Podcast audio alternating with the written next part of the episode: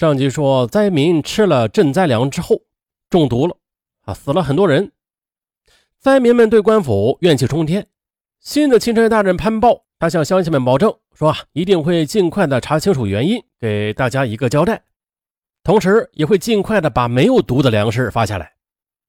可是，怎么样才能保证这粮食没有毒啊？潘豹回到知府，亲手做了个实验，这个实验证实了他的猜测。毒粮的根源找到了，他当即呢，向军士们发令，从另外的仓中取出粮食，分发到灾民手中。这边呢，潘豹骑上一匹快马，星夜赶赴京城，连续的赶了三天，直到第三天夜里才到达。不过他没有去见皇帝，而是悄悄的接近了王勃的宅府。但是王府外戒备森严，潘豹见了暗暗心惊。不过最终呢，他咬了咬牙，避开所有军士的目光。从院墙上越过，进入了内院。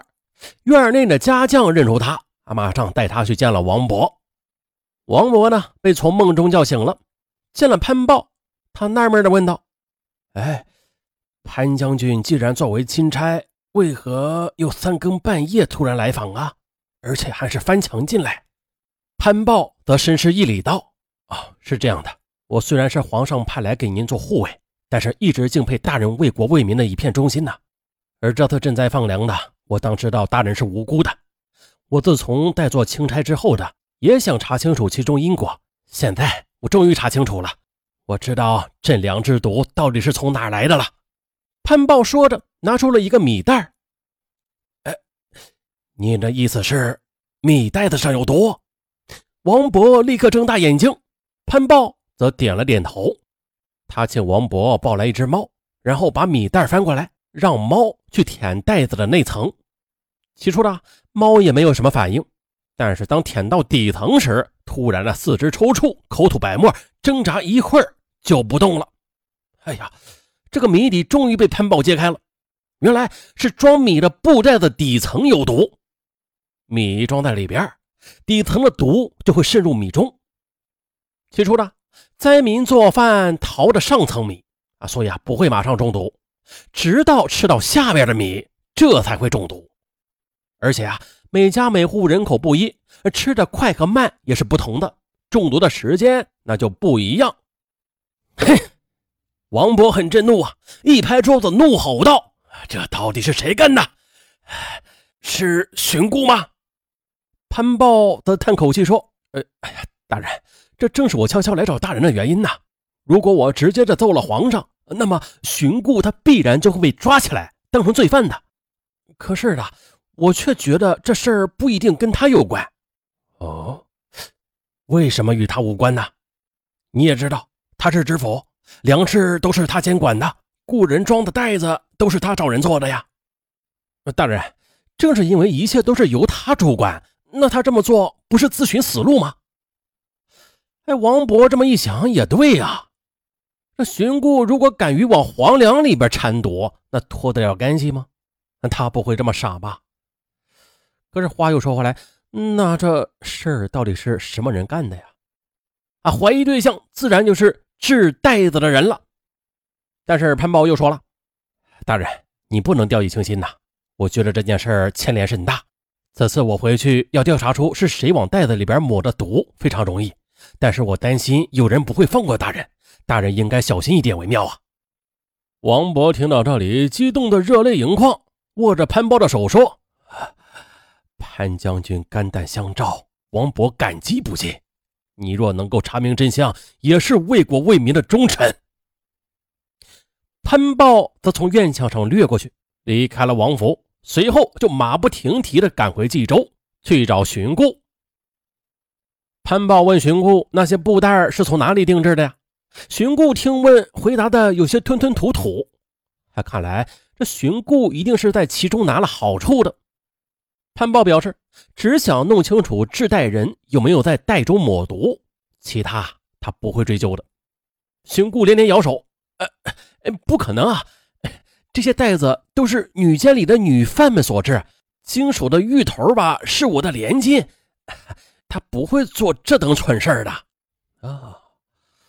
原来在三县涝灾刚发生时，身为知府的荀固就预料到了这朝廷啊会开仓放粮，到时候会需要大批的米袋，他就立刻的通知连金，让这个女犯们缝制。潘豹又找到了荀固的连金，这个月头吧，他也承认向知府衙门多要了布料钱，也给了荀固一定的回扣，但是并没有抹毒。他也口口声声说，如果敢抹毒的话，那不是害知府和自己吗？哎呀，案子查到这儿，似乎进入了死胡同。但是潘豹并没有灰心呐。当天夜里，他悄悄的去找了一个人，那个人正在家里喝酒呢。潘豹则从窗子里边嗖的一下子就跳了进去。那人当即的跳起来喝问：“嗯，你是何人？想来干什么？”潘豹则掏出一个腰牌，晃了晃，说：“他是皇帝派来的钦差。”啊啊啊！大大大大人，是恕小人刚才有眼无珠，冒犯了大人。那人吓得又连忙的跪下磕头。潘豹就问了：“你是在监狱看门的？我问你，最近几天里，监狱里有没有进出过一批车辆？”那人先是说没有。潘豹则冷笑一声：“哼，你不要骗我了。”我看到大门口有那么多杂乱的车辙，监狱不是兵营，那为何车辙有那么多呀？安大人知道瞒不下去了，只好说了实话。原来呢，就在前两天夜里，他正在值班呢，忽然看到从监狱里边出去一串马车，一会儿呢又回来了，车上则装满了东西，但是狱头则警告过他，不要他往外说，说那些马车现在在哪里放着。呃，在在在在那个监狱有个后院，可能放在那里。潘豹问完，就给了那人一个元宝。第二天夜里，潘豹就趁黑前往监狱，哎，正好轮到那个人值班，便悄悄的放潘豹进去了。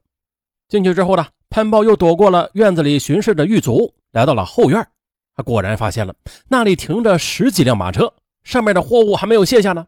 仔细望去啊，正是这府仓里边失窃的那上万包的赈灾粮。天亮后呢，潘豹便率领几名军士来到荀固的府上。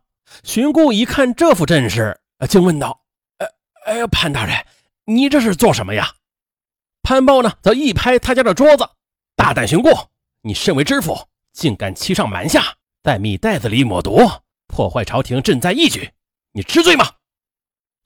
荀固还想狡辩，呃，他的连金已经被押来了啊！荀固这才知道，呃，这这这这南窗事发了。潘豹又问荀固为什么要这么恶毒呀？可荀固却闭上嘴巴不吭声。潘豹冷笑一声：“我知道你是想等朝廷中的靠山来解救你吧？不过我告诉你，这事儿你们搞得太大了，连皇上都气满，肯定谁也救不了你。”于是。潘豹便将荀固等人押回知府牢中关押，他呢则马上写下了唐报，即刻又派人送往皇宫。等了两天，皇上的密旨来了。潘豹打开一看，长叹一声：“哎呀，果然不出所料，皇帝密令他将荀固等人问斩。其余诸事就不要惊动京城了。”潘豹只好在三县贴出告示。宣布前知府为了贪污赈粮，蓄意的在发放的救济粮中掺毒，造成严重的后果。现钦差已经查清此案，择日的将罪犯问斩，并且保证接下来的所放之粮安全无毒。几天之后，潘豹就用尚方宝剑将荀固和连金就给咔嚓了。他回京复命。嘉庆皇帝叹口气说：“呀，这事儿就算是过去了。”但是王清一日在朝，那些人一日就不会歇手。还是让他去外省去当个总督吧，远离朝中是非。接着，潘豹又去见了王勃，宣布了皇上的旨意。王勃也知道皇帝的苦衷，原来王勃的父亲王杰曾经与和珅同为军机重臣。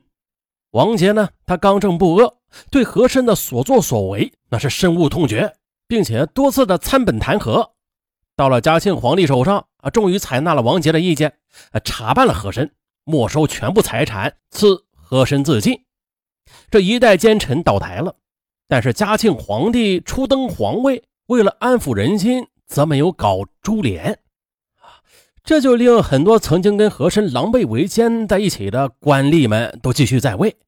本来是对他们网开一面的，可是这批老臣却十分的怨恨王杰。当王杰告老还乡之后呢，他们就把报复的矛头对准了他的儿子王勃。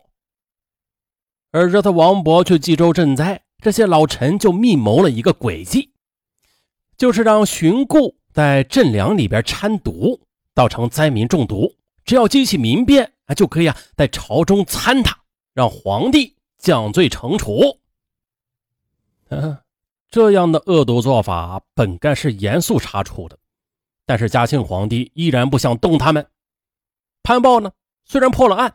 也只能让荀固承担全部罪责，斩首结案。荀固呢，这倒了八辈子血霉的，临斩前他哭喊道：“你们这些老贼哟，不是说好的吗？无论出了什么事儿，你们都会帮我扛着的吗？我上了你们的当哟！”哎，啊，这就是黑暗。好了，咱们下期再见。